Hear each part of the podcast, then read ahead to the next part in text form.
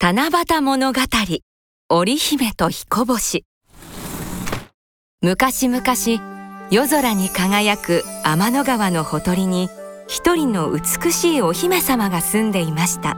さあ今日も五色の布を織りましょう。トントンチンカラカン。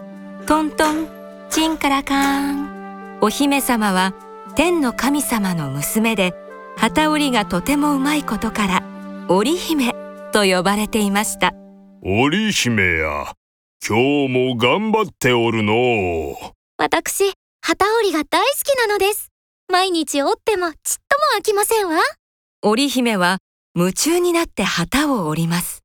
やがて夜空の星々に住んでいる仙女たちから次から次へと織物を頼まれるようになりました織姫様は織れば織るほどお上手になりますね。私にも五色の布を織ってくださいな。ええ喜んで。織姫は寝る間も惜しんで旗を織りました。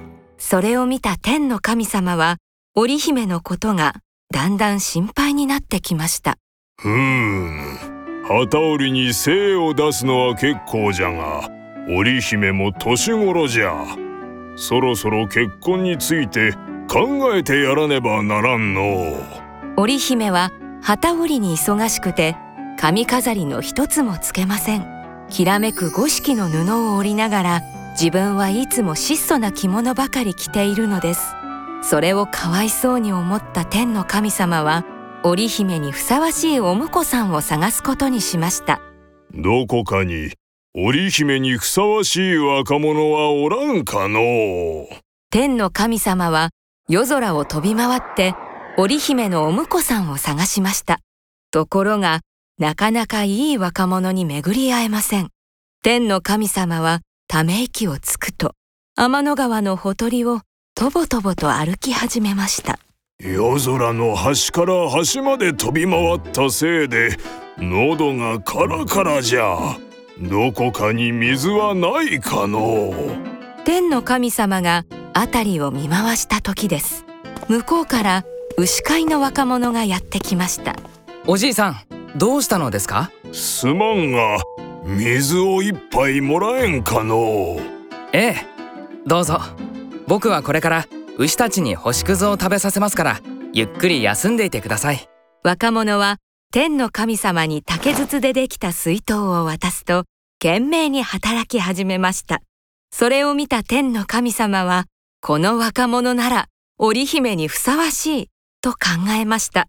牛飼いさん名前は何と言うんじゃね？彦星です。うむ。そなたならわしの娘にふさわしい。わしの娘も旗織りが好きな働き者じゃ。会えばきっと気に入るじゃろうて。彦星は大喜びで天の神様についていきました。織姫に会った彦星は織姫に一目惚れ。織姫も彦星のことがたちまち大好きになってしまいました。彦星さん明日も来てくださいね。もちろんです。明日も必ず会いに来ます。こうして織姫と彦星は仲のいい恋人同士になりましたところが困ったことが起こりました。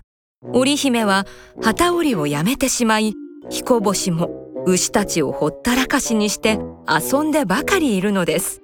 これ織姫や。彦星に会うのも良いが少しは旗織りもしたらどうじゃ。分かっていますわお父様。彦星も牛の世話はどうした。しっかり面倒見てやらんと病気になってしまうぞ。大丈夫ですよ。後でちゃんとやりますから。